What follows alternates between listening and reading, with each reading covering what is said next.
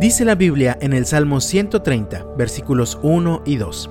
Desde lo profundo de mi desesperación, oh Señor, clamo por tu ayuda. Escucha mi clamor, oh Señor. Presta atención a mi oración. ¿Con cuánta dosis de desesperación estás luchando este día? Tal parece que quien escribe estas palabras vivía con mucha desesperación, pues dice, desde lo profundo de mi desesperación, pero luego también él afirma, clamo a ti por ayuda. Y precisamente, esta es la salida que también está disponible para nosotros.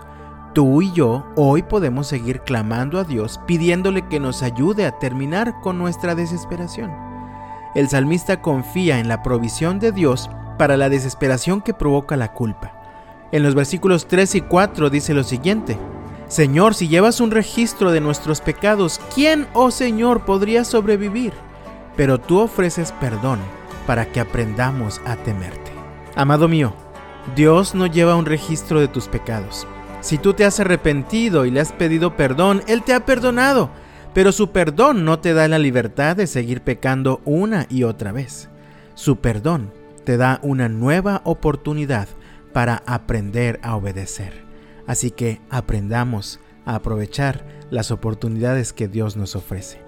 Además, el salmista confía en la provisión de Dios para calmar la desesperación que provoca un sentimiento de desvalidez.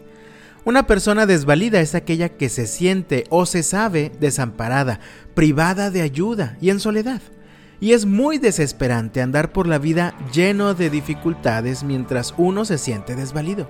Pero el salmista afirma en el versículo 5, yo cuento con el Señor, sí, cuento con Él en su palabra he puesto mi esperanza. Continúa luego en el versículo 6. Anhelo al Señor más que los centinelas al amanecer. Sí, más de lo que los centinelas anhelan el amanecer. Amado mío, recuerda, nunca estás solo. Siempre cuentas con el Señor y con su ayuda eficaz. Finalmente, el salmista confía en la provisión de Dios para calmar la desesperación que provoca un futuro incierto. Él expresa en los versículos 7 y 8, Oh Israel, espera en el Señor, porque en el Señor hay amor inagotable, su redención sobreabunda. Él mismo redimirá a Israel de toda clase de pecado.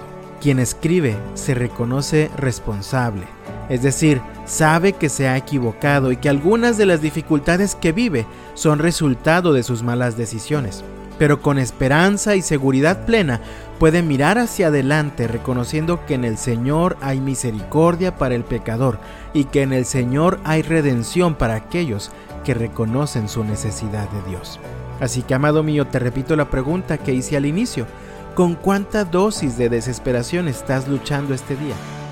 Yo te invito, en el nombre del Señor, clama a Dios, espera en Él y actúa conforme a su dirección para ti. Que Dios te bendiga y hasta mañana.